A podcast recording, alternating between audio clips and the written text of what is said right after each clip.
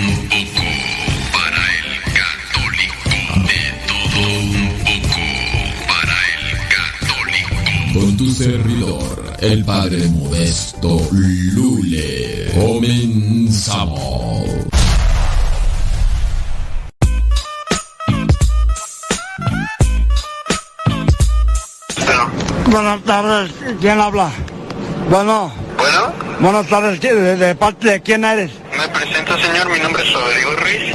Me comunico con ¿Y, usted. Y, tú de quién eres? Hablo por parte de la compañía de Telcel, señor. Me eh. comunico con usted porque su línea fue seleccionada para obtener un paquete de regalo. ¿Cuál, cuál, cuál línea? A la línea en la cual me comunico, señor. Ah, no, mira, fíjate. Ahorita no, o qué, qué me andas ofreciendo, ya, ya, no sé ni de dónde me hablan del banco, Ra, no, no es ratero, ¿verdad? Porque me traen bien altos los rateros. No, señor, hablo por parte de la compañía de Telcel. ¿El motivo mi llamada? Le comento el motivo de mi llamada para invitarlo a que forme parte de la compañía. no, mira, yo, no, ah, yo no, a mí, a mí no me andes invitando, ¿verdad? Porque ahorita no tengo chance y este fin de semana ya lo tengo ocupado. Fíjate, acá vienen unos parientes del norte y vamos a hacer una, una borrachera y por si gustas en el rancho de mi compadre Isidro, de mi compadre Isidro en las Jilguerillas.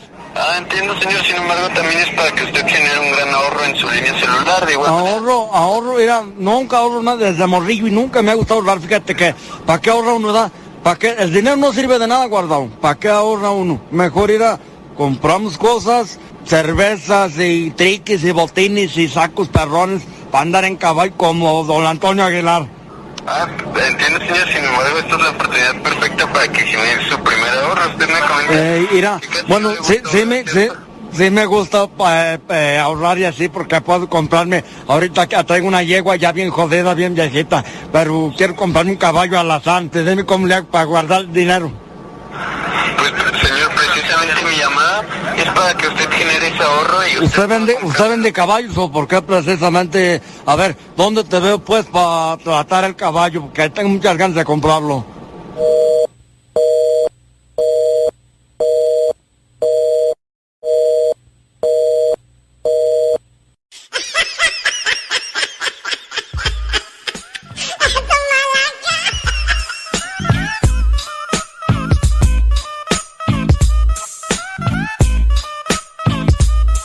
Nombre es Susana Pereira de Piedras Negras, Coahuila. Yo escucho el programa El que madruga en la oficina. Hola, mi nombre es Gaby González y yo escucho al que madruga en mi casa y también a veces en el carro. Y los escucho desde Silma, California. Ana, Alexa Jimena. Aura, y lo escuchamos desde la Ciudad de México en el desayuno. ¡Bendiciones! ¡Bendiciones! Hola, soy Dagoberto Méndez Rodríguez, aquí escuchando al programa El que madruga mientras veríamos todo California. Hola, mi nombre es Alma Sanabria. Estoy escuchando al que madruga acostado en mi cama, pero en otras ocasiones lo escucho limpiando mi casa. Yo lo escucho desde Dallas, Texas. Gracias.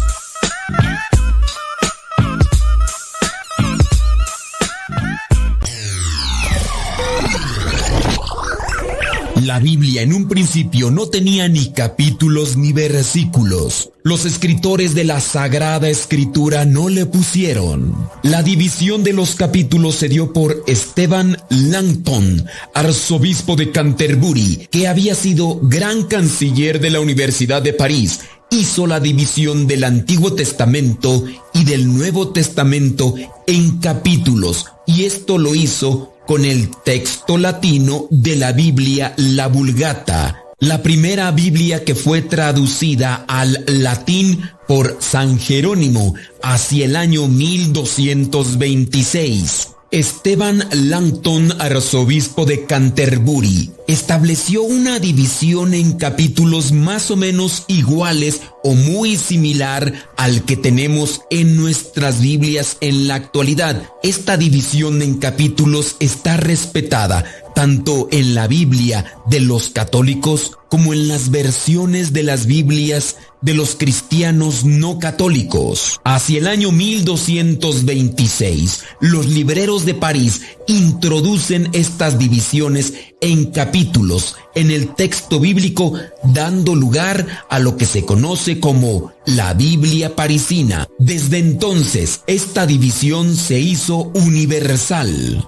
Gracias al arzobispo de Canterbury, Esteban Langton. La división en versículos se dio por Santos Pagnino, un judío converso que se hizo católico y posteriormente se hizo religioso con los dominicos. Era originario de Italia. Dedicó 25 años a su traducción de la Biblia, que fue publicada en el año 1527 y fue el primero en dividir el texto bíblico en versículos numerados. Pero fue Roberto Estiene, prestigioso impresor, quien realizó la actual división en versículos del Nuevo Testamento en el año 1551 y en el año 1555 hizo la edición latina de toda la Biblia. Este recurso de dividir el texto bíblico en capítulos y versículos numerados permite desde entonces encontrar inmediatamente un pasaje. La primera Biblia impresa que incluyó totalmente la división de capítulos y versículos fue la llamada Biblia de Ginebra, que se publicó en el año 1560 en Suiza. En el año 1592, el Papa Clemente VIII hizo publicar una nueva versión de la Biblia en latín para uso oficial de la Iglesia Católica y en ella se incluyó la división actual de capítulos y versículos. Así que finalizando el siglo XVI, los judíos, los protestantes y los católicos habían aceptado la división en capítulos introducida por Stephen Langton y la subdivisión en versículos introducida por Robert Stiene.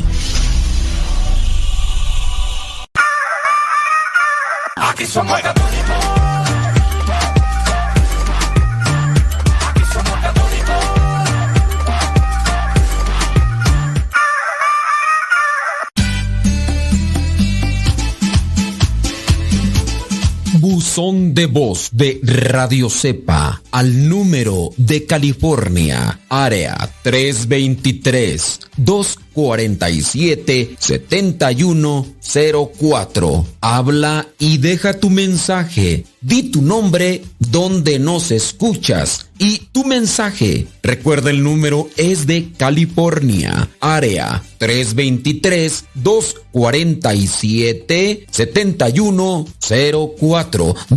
7104 247 7104 área 323 este número es de California, Estados Unidos. 247-7104, área 323, el buzón de voz de Radio Cepa.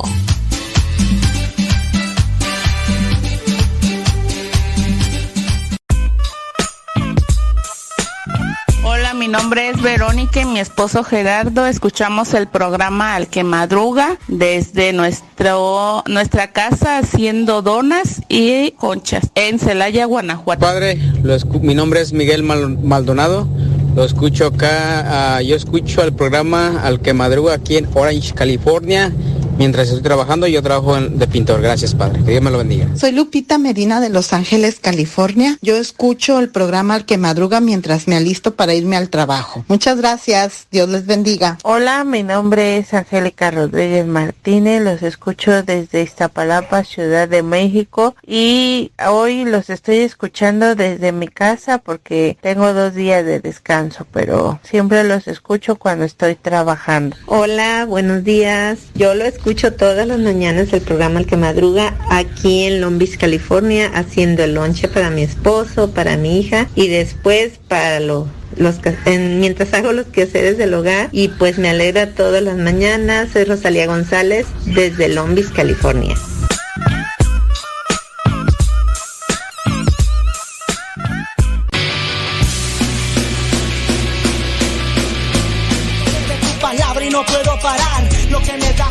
Lado lo puedo hallar. Amor, mi alma respira meditación. Cada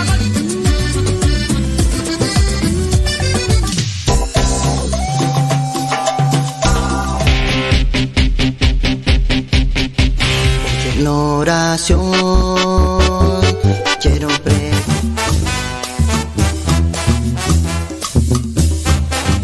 Más géneros en música católica, aquí en radiocepa.com, la estación por internet de los misioneros servidores de la palabra.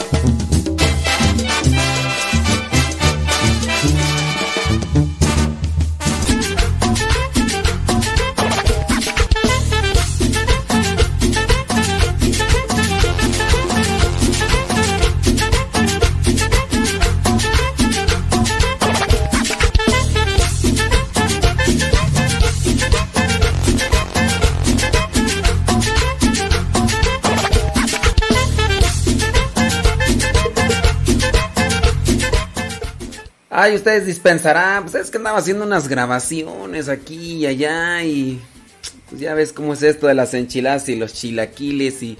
Ay, es que no nos gusta cómo quedó el video. Oye, que, que arréglalo poquito. Mira, eh, pon, ponle otra cosa acá. Mira, ay. A ver, a ver.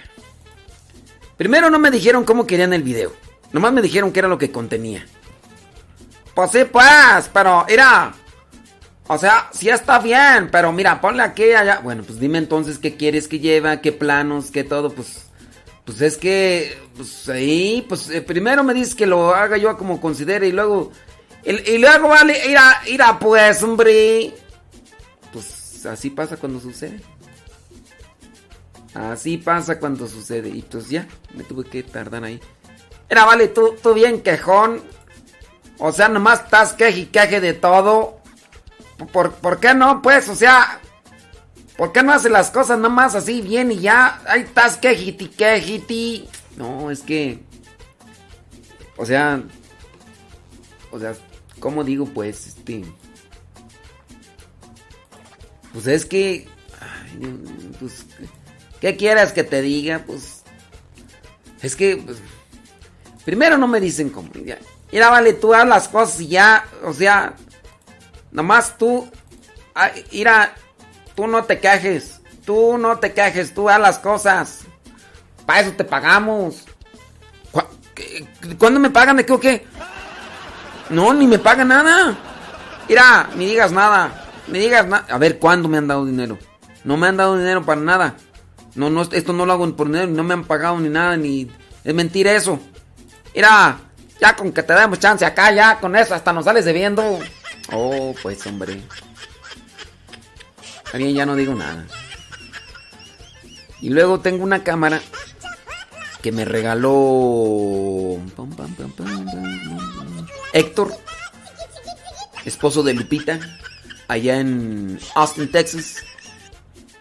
Ellos compraron esa cámara y pues andaban ahí haciendo su tour y grabándose y todo el rollo. Y entonces me dijo Héctor, ¿cómo ves padre? Ahí está esa, ahí está esa cámara, no sé si te sirva. Yo la compré pero ni la uso.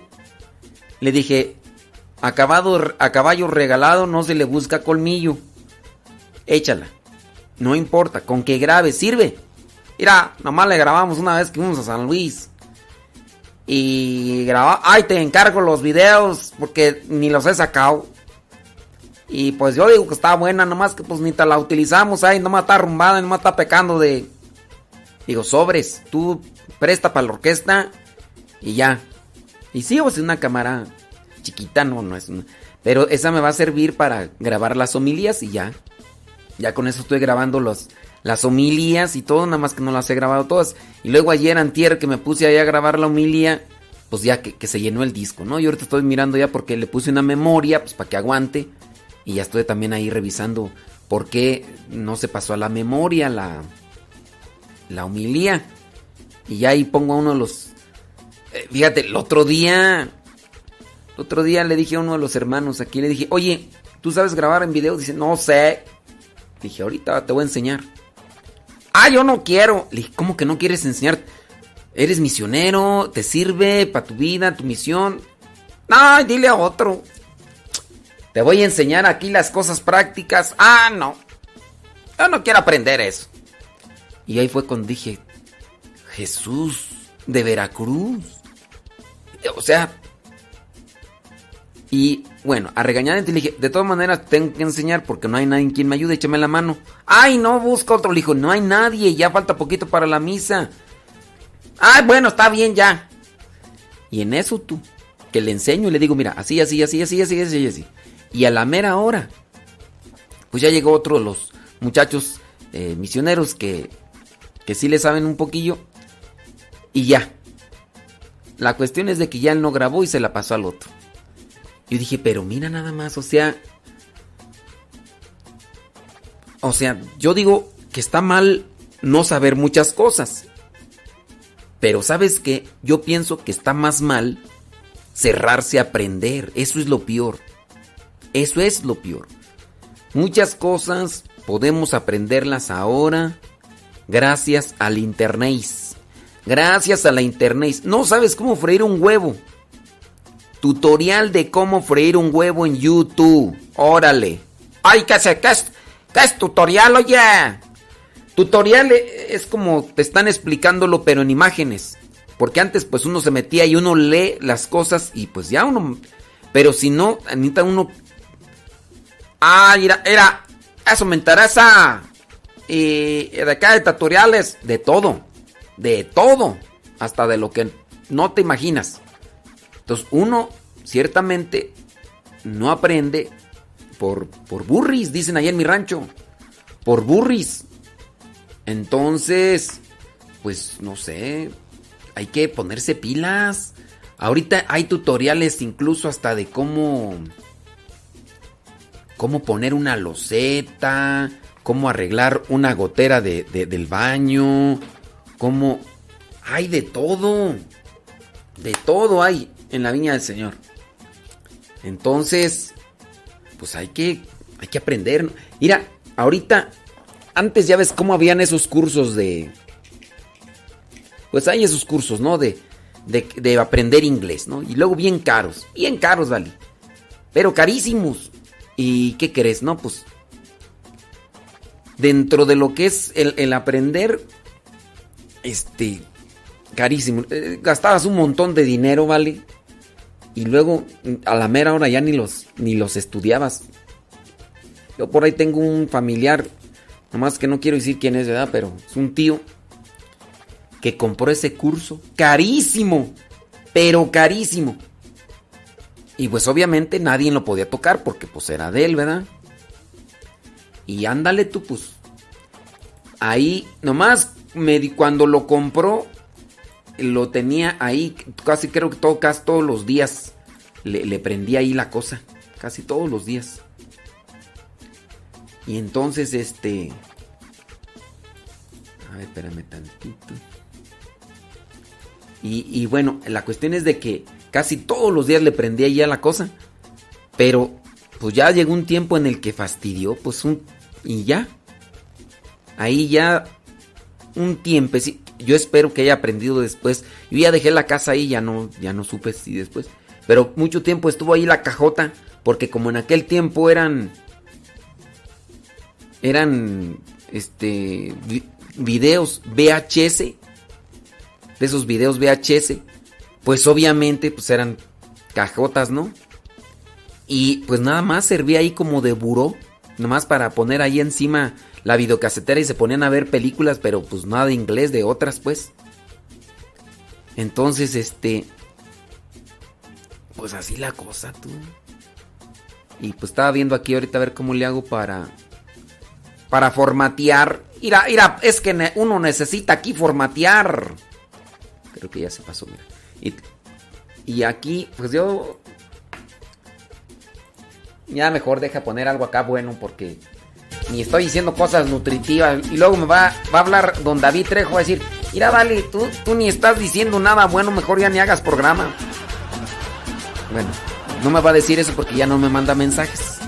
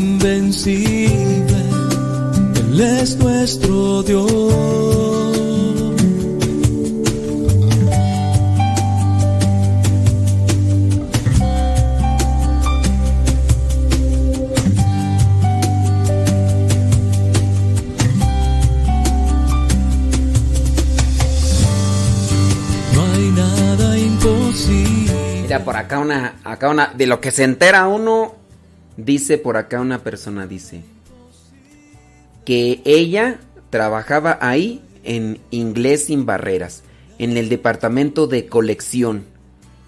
Y el, su ex el papá de su retoña, dice que era el vendedor. Y como ella trabajaba ahí en el departamento de colección, dice que el costo de producción, el costo de producción de todo, era de 35 dólares. Pero ese curso, en aquel tiempo, fíjate, estamos hablando del año 1997-98, cuando lo compró, costaba más de 1500 dólares. En aquel tiempo. Y si para aquel tiempo solamente costaba eso, 35 dólares la producción, obviamente se, se comprende que en mayor cantidad de producción, más barato sale el producto. Yo, por ejemplo, si voy a mandar a imprimir un libro, si imprimo el libro, eh, mil ejemplares, me van a salir muy caros. Ponle, eh, si mando a imprimir mil libros, me va a salir el costo, podría ser que es de 50 pesos, ¿no? Pero si mando a imprimir 10 mil, el costo sea barata por la producción y en su caso de 50 podría bajar hasta 10 o 15 o ponle 20. Pero si hay una diferencia, pero tú dices, bueno, son mil y el otro son 10 mil, pues también hay diferencia. En este caso me imagino que por lo de inglés sin barreras, pues eran también miles y miles de piezas que salían y por eso el costo se abarataba. Pero ciertamente pues había ganancia en esos. Ya creo que pues ya ni dejaron de, Imagínate, dice, y a los que se dejaban, ah, o a los que se dejaban, incluso se los vendían más caros.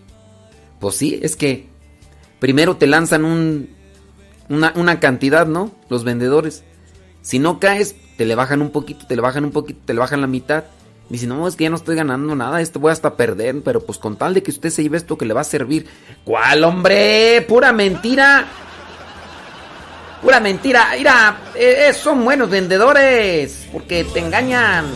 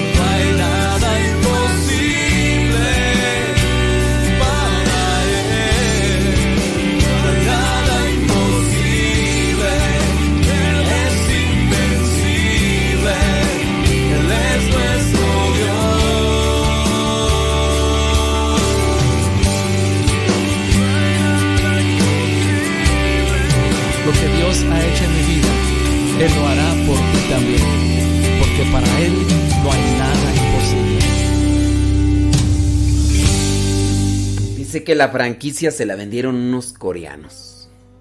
Anda. ¿Y te fuiste a trabajar con los coreanos también o qué? Pues de una vez ya pasa el chisme completo. ¡Pasa el chisme completo! Día y noche estoy pensando y pensando. Es mi sueño el vivir como hermanos Valorando al que hoy está a tu lado. Respira con aliento profundo Paso a paso en este mundo. Veo gente sin rumbo. Aquí estoy, escucha mi voz. ¿Qué es pasa? Que este de cabeza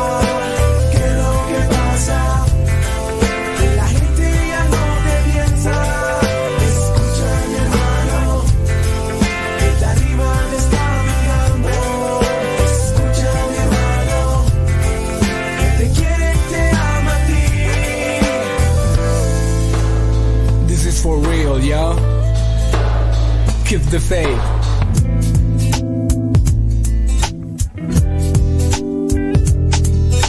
cuerpo, mi alma en tus manos están caminando sobre piedras, tropezando con barreras. Aquí estoy luchando por ti. El tiempo pasa lento, se seas eterno mi sueño. Cada noche que yo tengo en cada estrella te siento. Aquí estoy viviendo por ti.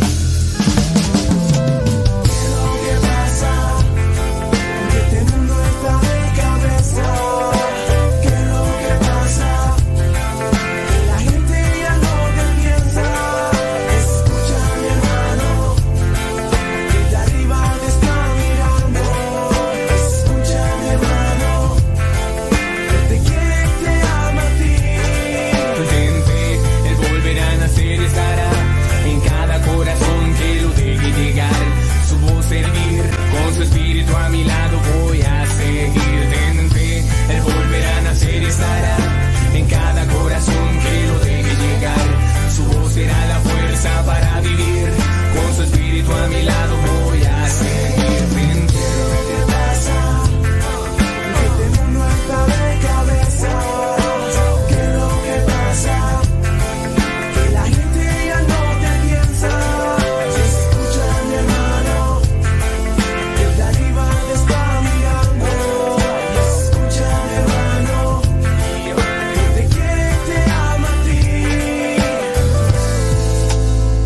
te va una historia, a ver si te deja una reflexión.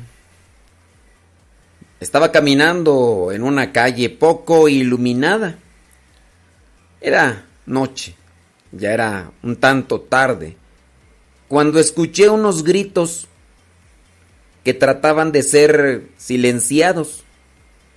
Venían detrás de unos arbus- arbustos. Alarmado disminuí mi velocidad para escuchar y me aterroricé cuando me di cuenta de que lo que estaba escuchando eran las inconfundibles sonidos de una lucha. Eran fuertes gruñidos, era algo así como desesperado, incluso hasta como que se escuchaba que rasgaban la ropa. No era una cuestión de jóvenes con la neurona alborotada, no, era algo que parecía a una lucha. Entonces, a unos metros de ahí me acerqué. Una mujer estaba siendo atacada.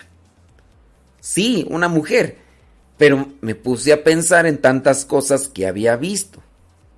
Me debería involucrar. ¿Y qué tal si mm, después la otra persona que está siendo atacada me rechaza o incluso yo salgo perjudicado? Yo estaba asustado por mi propia seguridad. Y entonces no me podía decidir el tomar una nueva ruta a casa a esa hora de la noche. Y entonces venían a la mente a mí preguntas como, ¿y si esto se convierte en el número de otra estadística? ¿No debería tan solo correr a un teléfono cercano y llamar a la policía? El cuento que te estoy narrando es de aquellos tiempos en los que no había celular. No creas que es de la actualidad. Regresamos al cuento. Aunque me pareció una eternidad, aquellas deliberaciones en mi cabeza habían tomado solo segundos y los chillidos de aquella mujer habían aumentado poco a poco. Yo sabía que tenía que actuar rápido. ¿Cómo podría alejarme de esto? No. Finalmente me decidí. No podría darle la espalda a esta situación, y más si es una mujer la que está siendo atacada. Ni modo. Aún con esto, me voy también a arriesgar mi propia vida. Confieso que no soy un hombre valiente y tampoco soy un hombre atlético. En un momento no sé en dónde encontré el coraje o, o la valentía moral y la fuerza física. Pero una vez que había decidido finalmente ayudar a aquella muchacha, me volví extrañamente transformado. Corrí detrás de los arbustos y jalé al hombre lejos de aquella mujer. Estaban forcejeando.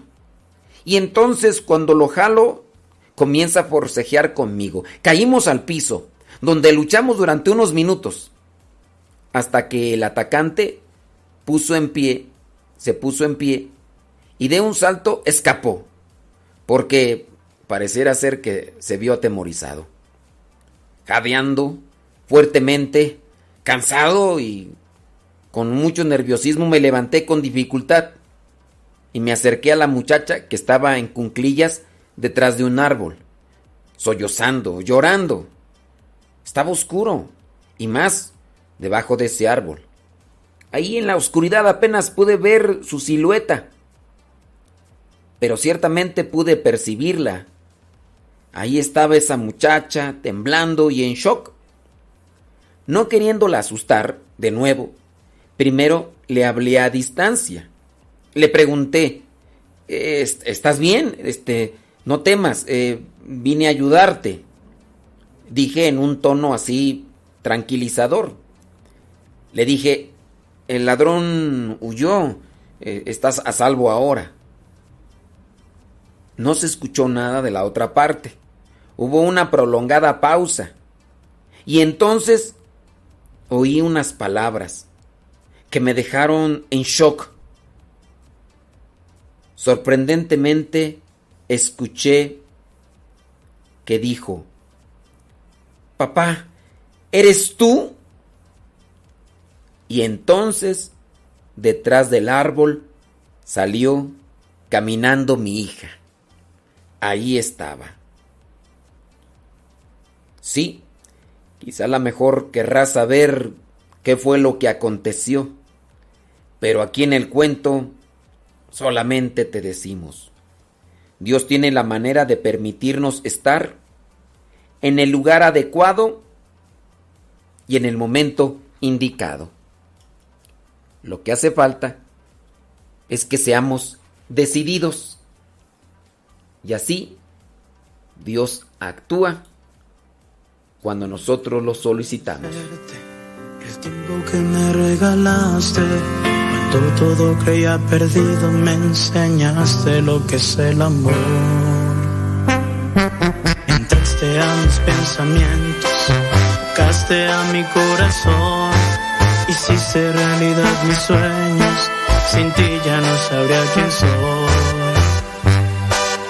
Puedo mirar mi futuro dentro de tus ojos, tan solo soy ese reflejo de ti. Quiero llevar mi locura más allá del cielo, tocarte y nunca alejarme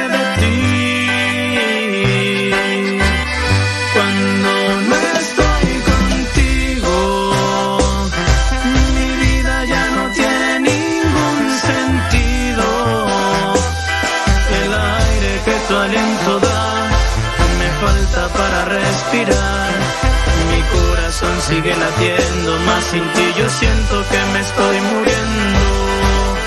Cuando no estoy contigo, camino por la vida sin rumbo fijo, sin tu luz que guíe mi camino. No sé qué pasará conmigo, seguir ya no sería una opción. Mi alma moriría de frío.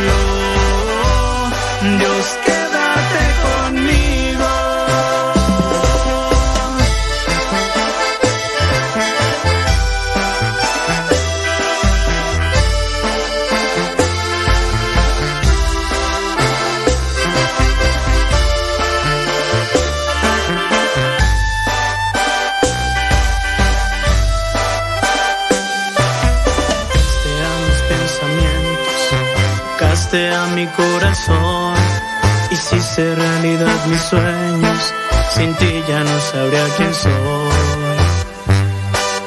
Puedo mirar mi futuro dentro de tus ojos, tan solo soy ese reflejo de ti.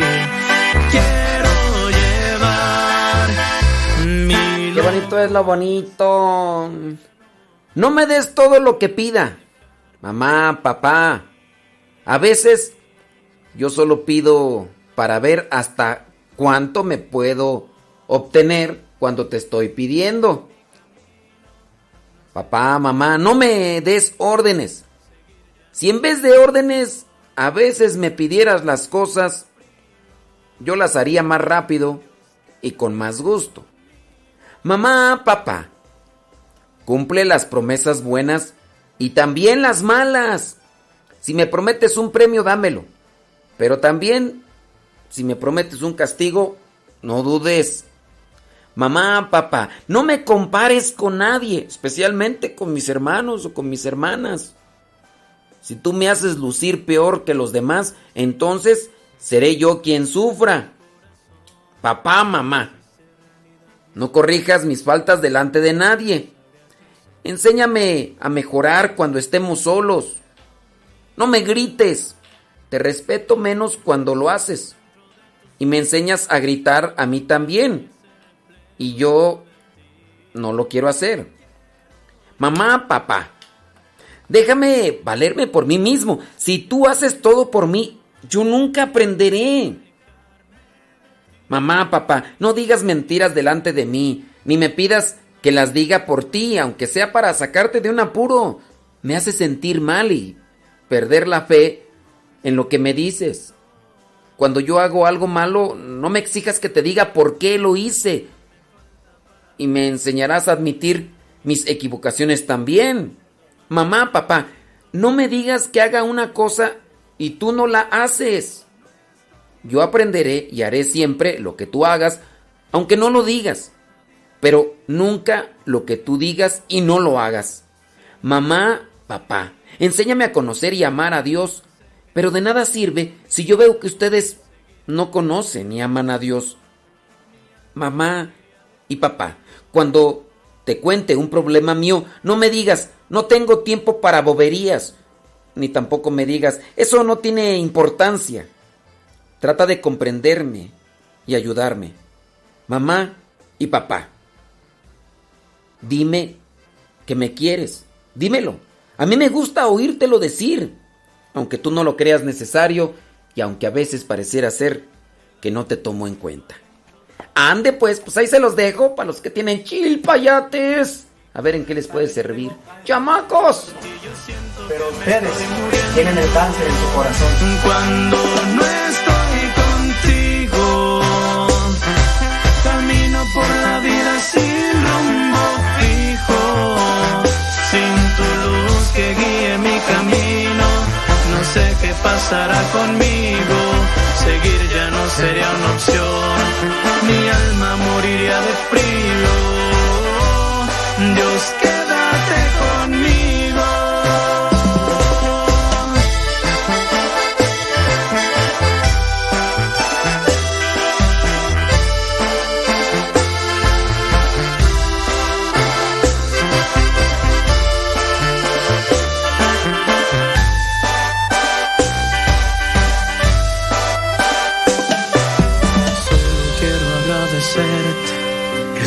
Que me regalaste cuando todo creía perdido me enseña.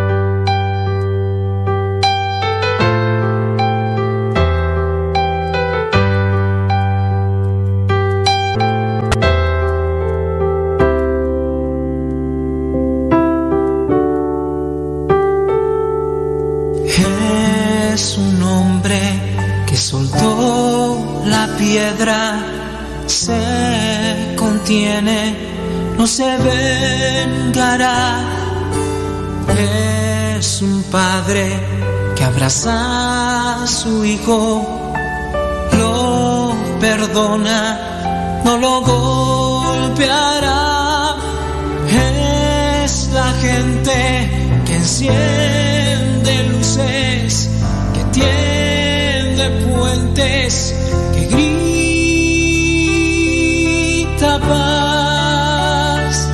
Queremos la paz, no queremos guerras, queremos la paz.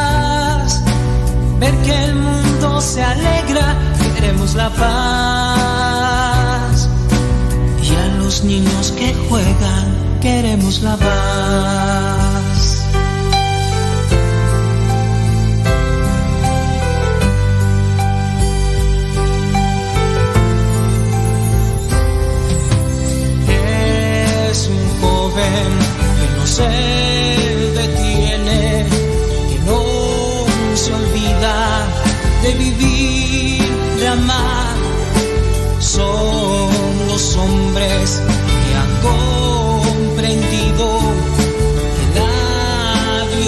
violencia engendra el mal, es la fuerza Dios desde dentro que te anima a que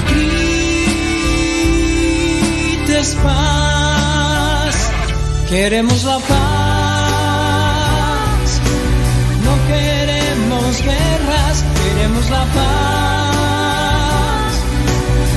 Que el mundo se alegra, queremos la paz. Y a los niños que juegan, queremos la paz.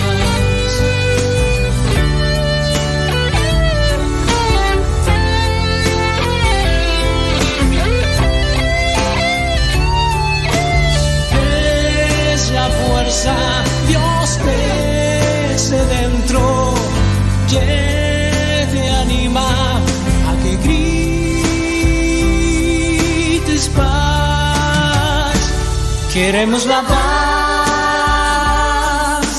no queremos guerras, queremos la paz. De que el mundo se alegra, queremos la paz. Y a los niños que juegan, queremos la paz. Paz, queremos la paz.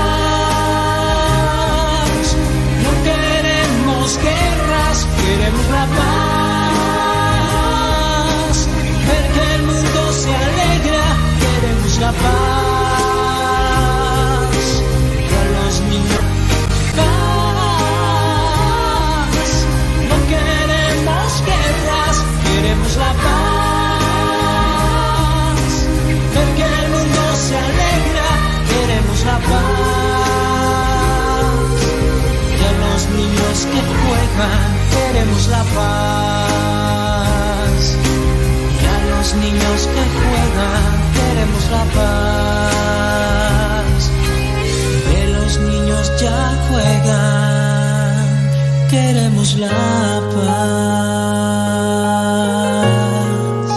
Gracias por su conexión, gracias por su seguimiento. Dice, mm, saludos desde Oxnard, California. Dios lo, Dios lo siga bendiciendo. Gracias para llevar la palabra de Dios. Hermelinda Romero, gracias Hermelinda Romero. Sí, muchas, muchos thank yous, eh. Estaba por aquí mirando los comentarios y una carta dice... mm. Dice así, no sé qué hacer, recurro a usted, siempre lo escucho, tengo a mi hija, tengo a mi hija, a su marido y mi nieta viviendo conmigo. Y veo que cada vez ella es más perezosa. Realiza sus actividades y va a la noche a estudiar mientras le cuido a su pequeña. El marido trabaja. Es muy atento y servicial. Aquí me pone el nombre de su hija, no lo vamos a decir. Dice, ella se levanta tarde, como a las 10, almuerza y va de vuelta a dormir con la pequeña. Ah, no, pues sí, flojilla. Bueno, es que también dice que va, va a la escuela en la noche. Pues también habría que ver a qué horas, a, qué horas se acuesta, ¿no? Digo, digo, digo, ¿no? Sí, miren, eso de dormir, yo pienso que es como un, don. hay personas que tienen un buen dormir. Y hay muchos de nosotros que, la verdad, ah, como nos cuesta. Tenemos que andar recurriendo ahí a pastillas y tés y todo lo demás. Y así como algunos tenemos eh, desordenado la cuestión del sueño, habrá otros que tienen desordenado, pues, el estar despiertos, ¿no? Pero bueno, dice que se levanta tarde. ¿Quién sabe qué hora se levantará? Mm, no le alcanza el dinero porque está pagando una cuenta que hizo el marido, pero por cuestión de drogas. Mm, mm. Dice, hablé con él. Se está alejando de esos malos amigos, por la gracia de Dios.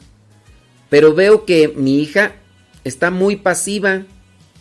Y no sé si le pido que busque dónde irse o que ya le dije que me ayude más. Y nada. Además, se pelea con su hermano de 10 años. Ella tiene 21. Necesito ser más dura o fuerte y no sé cómo. ¿Qué me aconseja, por favor? Mira, eh, yo aquí pues es como que otra cuestión de, de, preguntar, ¿no? Es una, es una cuestión de preguntar porque pues ella tiene 21 y, y, mm, pues tú, ustedes le dieron chance, pues ustedes en parte ya desde ahí, ¿no? Te voy a dar chance. No sé si estas cosas se tienen que hablar con los hijos. ¿Ustedes qué creen? No sé, yo me pongo a pensar en eso. Tu mamá, está bien, es tu hijo o tu hija, ¿no? Ya tiene su viejo. Muy posiblemente no están casados, por lo que yo así más o menos percibo, ¿no? El señor anda en cuestiones de drogas, ¿no? Tienen una deuda. Ella está bien, está estudiando y todo lo demás. Pero, este, creo yo que ante cierto tipo de circunstancias, cuando por ejemplo ella llega ahí, tendría que hablarse claro de, ok, vas a estar aquí un cierto tiempo. No quiero que vayas a quedarte aquí. Y bueno, ¿sabes? Pienso yo que muchos papás no no son sinceros o claros para hablar de estas situaciones con sus hijos. Eso es lo que yo pienso. Ustedes desmiéntanme, por favor. No me la vayan a mentar, ¿no? Desmiéntanme sobre esa cuestión. Que a veces no, no, pues no hablan con claridad de decirle a los hijos ciertas cosas para que ellos pues vayan agarrando la onda. Es lo que yo veo, ¿no? Es lo que yo veo. Pero ustedes díganme si, si a lo mejor yo me estoy equivocando, qué rollo. En, en su caso, a ver, hijo. A hablar así, como dicen allá en mi rancho, al pan pan y al vino vino. A ver, hijo. Está bien. A ver, hija, está bien, te vamos a dar aquí chance en la casa, pero va a ser un tiempo. No quiero que te acomodes. Ay, mamá, ¿cómo eres? Ay, mamá, que no sé qué. Bueno, pero entonces yo digo que si no se habla de esa manera, pues cómo va a llegar a una cuestiones claras. Va a dejar, va, a ver, ya te dejo venir aquí a la casa a vivir. Muy bien, aquí hay espacio y todo, pero vamos a hablar claro. Mira, Tú vas a estar aquí, me vas a ayudar con esto, estas son tus obligaciones. Yo te quiero mucho, hija, eres mi hija, eres la hija de mis entrañas. Eres la hija de mis entrañas, pero... Pues sí, déjame decirte que ante esta situación, pues se tienen que acomodar las cosas como son. Tú no puedes andar así como que armando este tipo de cosas y ya. Eso es lo que yo pienso, ¿eh? Yo a veces puedo suponer que si ustedes no hablaron con sus chiquillos así, ¿cómo es? En concreto, sin... No, no, no esperar hasta que lleguen ya cosas extremas, no, en concreto. Si, si no hablan ustedes con chiquillos, pues después se les va a hacer fácil, difícil. Pues sí. Entonces aquí yo pienso, yo pienso que como han dejado avanzar las cosas, no sé, a mí me viene a la mente, a mí me viene a la mente que usted señora, y discúlpeme si tengo esta mala suposición, a mí me viene a la mente que ella salió embarazada así, porque usted igual no le habló, no le decía, Clara, hija, no vayas a andar ahí de piernas sueltas. Hija, ten mucho cuidado. La hormona está... Entonces no vaya a andar por ahí de pirinola suelta, ¿eh? Porque después vienen las... Pero hay veces que no se habla de eso, nada más dicen, ay hijo, cuídate mucho, ay no vayas a andar haciendo allá cosas de esas, hijo. Ay, hijo, ¿por qué? Ay hija, ¿por qué llegaste tan? No, deja de eso. Hay mamás que hasta permiten que los novios se queden en la casa y en el cuarto de la muchacha. Amá, amá, ¿me das permiso de que mi novio se quede ahí en el cuarto? Ay, hija, ay, amá, ya estamos grandes, ya, ya somos adultos, ya, ya, ya sabemos qué hacer con, ya, amá. Sí, no estamos en tus tiempos, amá, ya, ya sabemos. Ay, hija, Ay, con tus... Ay, mamá, ya sal de las cavernas. Tú todavía vives en tiempo de las cavernas. Y se las marea. Ni modo que se vayan a poner a rezar el rosario. Y hay mamás que permiten eso. Y siendo novios. Y el novio, pues mientras le estén dando ahí todo ya, pues bien amable, bien atento, bien lo que tú quieras. Y, y pues sí. En ese caso, pues ya te imaginarás, ¿no? Y ahora sale embarazada. Y, mamá, pues ya salí embarazada. Ay, hija. Y todavía ni terminas ahí la facultad. Ay, Dios mío, contigo. Ay, mamá. Estamos en otros tiempos. Dame chance de venir aquí. Sirve que te acompañamos. Ay, está bien, hija, ándale pues. Y no hablaron claro. ¿Por qué? Porque también a mamá le, le hizo falta ponerse las pilas. Pienso yo. Díganme si me equivoco. Díganme si me equivoco. Yo digo que se equivocó y ya desde ahí, en cuanto dijo, usted anduvo por allá de lingo ahora enfrente las consecuencias. Van a vivir, váyanse a rentar. Van a sufrir al inicio, pero si se ponen las pilas, pueden las cosas acomodarse y ser mejor. Si no, esa situación no, no va a prosperar. Amá, nomás dame chance de venir aquí un rato. Mira, este Pánfilo, este Crescencio, eh, acá Gum, Gumercindu o como se llame, este dice que le va a echar ganas, ama, y, luego este, pues ya cuando, cuando todo ya, pues ya nos vamos a vivir muy bien. Te vas a quedar a vivir en la casa, pero vas a tener que hacer los deberes, los quehaceres. Nada que, que, que, aquí a mí todo, no. Vámonos ahí con partes iguales. Que, que no me vengas a mí con peros de que, que tú vas a la escuela y que estás cansada y que yo aquí en la casa voy a hacer los quehaceres y no me canso o qué. No, y ahora, otra cosa. Está bien, todo lo de tu facultad y todo. Te voy a ayudar con cierta porción. Pero también ustedes tienen que buscar la manera de apoyarme económicamente. Y más, si me voy a quedar a cuidar al a la Chucky, ahí al la novia de Chucky, al muñequín, ahí, si me voy a quedar a cuidar allá a la, a la niña, pues es que, mamás, pues es que tienen que decirles pues las cosas como son, porque si no, esos muchachos se les encaraman y se les suben al gogote y luego ahí los, los tienen todos controlados. Sí, pues hay que, pues hay que trabajar. No, es, es que eso no es ser duro. Ay, es que yo como, ay, pues el padre habla así porque no tiene hijos, no tiene corazón el hombre. Ay, todo. Qué bueno que no se casó, mira nada más, qué entrañas, qué corazón tan duro. No, es que eso no es ser de corazón duro, es ser claro. Y para que no vengan este tipo de situaciones, pues hay que amarrar las cabras antes de que se vayan al monte y luego no hay que, no sabes cómo las vas a regresar. Entonces, señora, si usted no sabe cómo ser dura, pues empiece con ya hablar claro y decirle, a ver, hija. A ver, hija, no. A, ver, hija, ¿verdad? Porque. Pues claro, y a los que todavía no tienen esa situación, todavía no tienen esa situación, váyanle midiendo el agua a los camotes. Eres doncella escogida por Dios.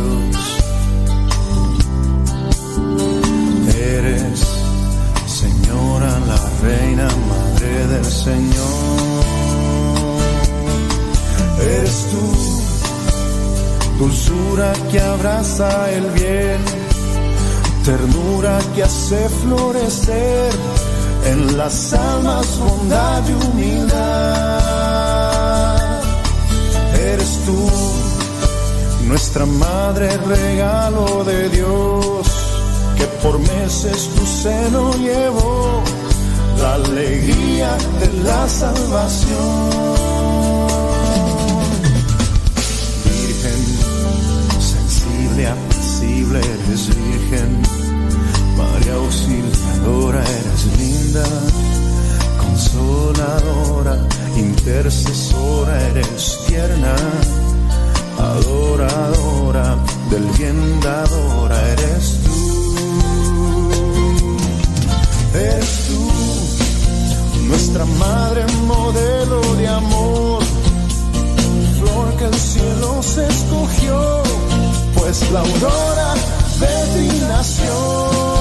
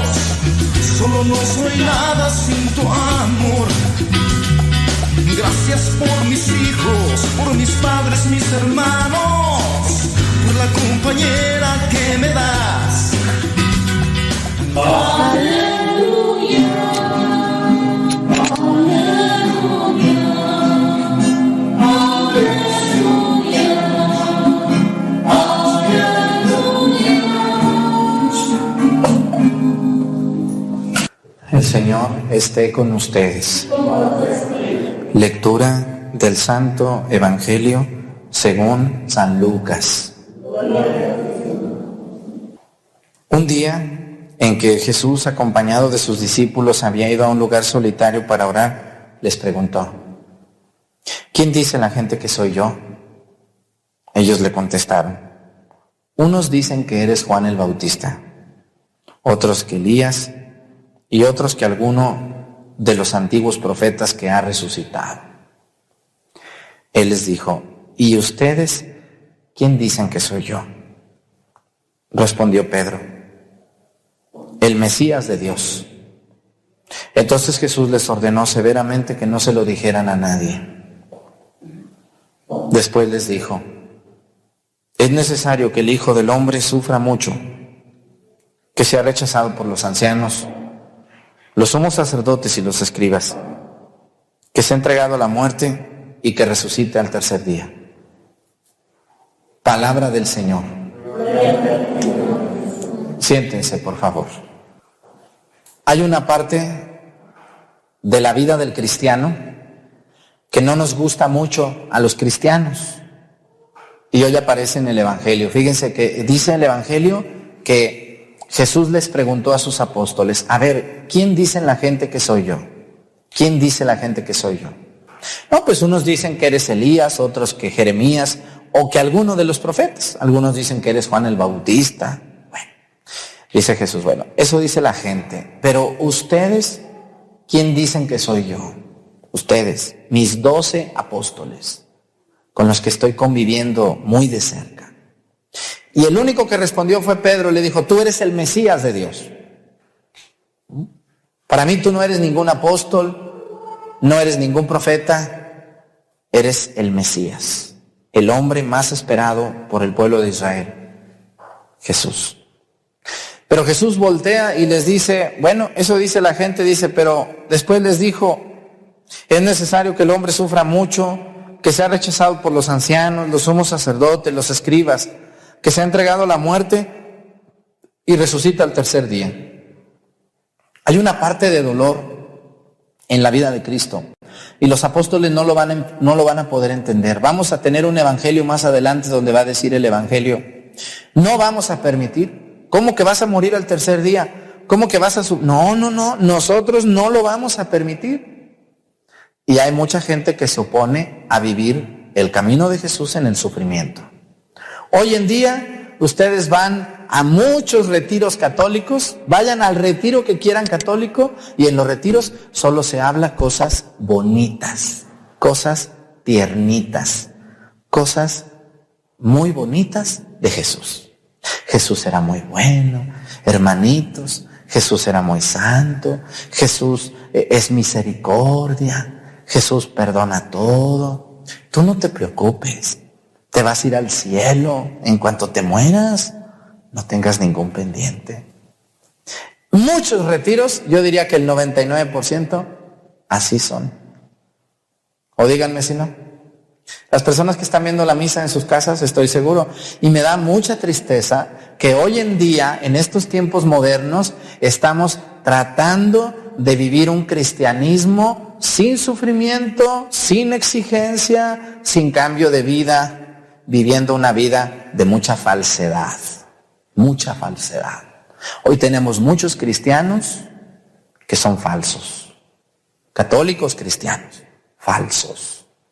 Queremos llevar una vida que no nos moleste en nuestras vidas. O sea, una cosa es ir a la iglesia y otra cosa es mi vida. Queremos dividir. En la iglesia soy un alma de Dios, en la iglesia soy muy bueno para cantar, en la iglesia soy muy bueno para leer, en la iglesia soy muy bueno para rezar, en la iglesia soy muy bueno para todo. Pero saliendo de la iglesia, allá en mi casa, en mi negocio y en la calle, agárrense porque salió el diablo. Y hay unos que son muy buenos solamente para rezar en su casa porque ni a la iglesia quieren venir. Estamos tan mal Miren, los que venimos a la iglesia y salimos y hacemos daño, estamos muy mal. Pero hay otros que nos ganan. Fíjense, déjense las... Hay unos que ni a misa vienen. No vienen a la iglesia porque hasta eso les causa molestia. Queremos vivir un cristianismo sin sacrificio, sin compromiso. ¿Qué misa de domingo? ¿Qué misa? ¿Qué, que tengo que confesarme una vez al año? Váyanse por allá. Que tengo que ayunar. Yo no ayuno. Que tengo que abstinencia de carne los viernes de cuaresma. Yo no me abstengo que tengo que ir a misa todos los domingos y fiestas de guardar, yo no voy. Que tengo que pagar el diezmo, yo no pago nada. Que no tengo que robar, yo robo. Que al cabo Dios es misericordioso. Que tengo que respetar a los demás en su vida íntima y no meterme en lo que no me importa, yo me meto y hablo de quien quiero. Y esto, déjenme que les digo con mucha tristeza, esto abunda, abunda. Por desgracia. Estamos viviendo un tiempo de calamidad, donde todos queremos ser cristianos, así, muy fervorosos. Ay, yo, mi Señor sacramentado, mi San Juditas, ay, no le falta su veladora, pero al que vaya pasando me lo trueno, lo critico. Eso es una falsedad, totalmente. La persona que le prende una veladora a San Judas, a la Virgen de Guadalupe, pero está tronándose al prójimo y está dañando a los demás, es un mentiroso y es un hipócrita. Porque la persona, hoy en día, todo lo queremos facilito, todo lo queremos rapidito, todo lo queremos muy amable. El padre, cuidado que el padre de mi parroquia hable fuerte, porque yo entonces ya no voy a ir porque a mí no me gusta que me hablen fuerte. A mí me gusta que me hablen bonito. Entonces aquí el padrecito de mi parroquia habla muy bonito, por eso yo voy allí. Con el padre Arturo no voy porque él es muy regañón, es gruñón, siempre está enojado, nos regaña. No, le voy a dar un diploma aquí a la más chismosa y al más borracho. A ver, tráiganme los diplomas, ya llegó aquí el más infiel, ya llegó aquí la más borracha, ya llegó aquí el más metiche. Yo no sé, esa gente que anda mal, ¿quieren que les demos un diploma o qué? Aquí en la iglesia. A ver, pasen para darles sus diplomas. Porque el padre Arturo es muy bueno. Él hasta les va a dar un diploma por ser el más mentiroso, el más metiche y el más chismoso. Ay, qué bueno es el padre Arturo. No, yo no me importa que me critiquen de lo que me critiquen. Ya cada día me interesa menos. Menos cada día. Cada día me voy quitando ese lastre de quedar bien con los demás, porque Cristo nunca buscó quedar bien con nadie. ¿Con quién buscó quedar bien Jesús? Solo con su Padre. Lo único que le buscó y que le gustó a Jesús quedar bien fue con Dios nuestro Señor, con su Padre, cumpliendo sus mandamientos y diciendo la verdad. Por eso hoy Jesús dice, el Hijo del Hombre va a sufrir mucho, va a ser rechazado por los ancianos, por los sumos sacerdotes, por los escribas y va a ser entregado a la muerte.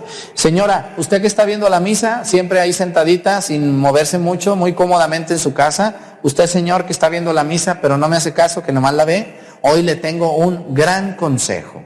Miren, si usted es un cristiano y no le sufre y no le duele nada y nadie habla de usted y nadie lo persigue y nadie lo calumnia, entonces usted no es cristiano. Usted es una caricatura de cristiano. Seguir a Cristo implica sufrirle. Y quien no le sufra no es cristiano. Una persona que no sufre nada, que va a misa cuando quiere, cuando puede, que no se sacrifica, es un mentiroso. Usted no es cristiano. Usted es una caricatura. Es una persona quizá devota, pero no cristiana. No cree en Dios. Eso es mentira. El verdadero cristiano le tiene que sufrir. Y, cuando usted le sufra, ahorita que, que siente que lo dejan solo, porque yo sé lo que es sufrirle también, a uno lo dejan solo, lo critican, se burlan de uno, lo humillan, lo tupen a uno de críticas injustas, mm, hablan de uno como si vivieran con... Hay personas que emiten críticas de mí, ni siquiera han vivido conmigo un minuto. Cuando a ustedes les pase eso, agárrense bien de la cruz de Jesús y digan, ahora sí soy seguidor del Señor porque me está yendo de la patada. Entonces usted sí va a ser cristiano. ¿Mm? O Jesús se la llevó bien tranquila. Todo el mundo le aplaudía a Jesús. ¿Cómo ven ustedes? ¿Cómo le fue a nuestro Señor? Muy mal. Así que cuando ustedes les vaya así, acuérdense de la cruz de Jesús y digan, ahora sí soy cristiano porque ahora sí siento el rigor de portarme bien, de decir la verdad. Muchos de ustedes que dicen la verdad en sus casas ya no los invitan a fiestas, ¿verdad que ya no? Porque dicen, no, esta viene, pero no toma ni baila, ni se droga como nosotros. Ya no la invites. No, este nomás viene, pero no hace nada. No, no, no lo invites. Cuando comience el aislamiento, el rechazo, el repudio hacia ti, la soledad, entonces vamos por buen camino estás viviendo la vida de Cristo como debe de ser. Pues vamos a pedirle a Dios por todas estas personas que están sufriendo por causa de la fe. Aleluya.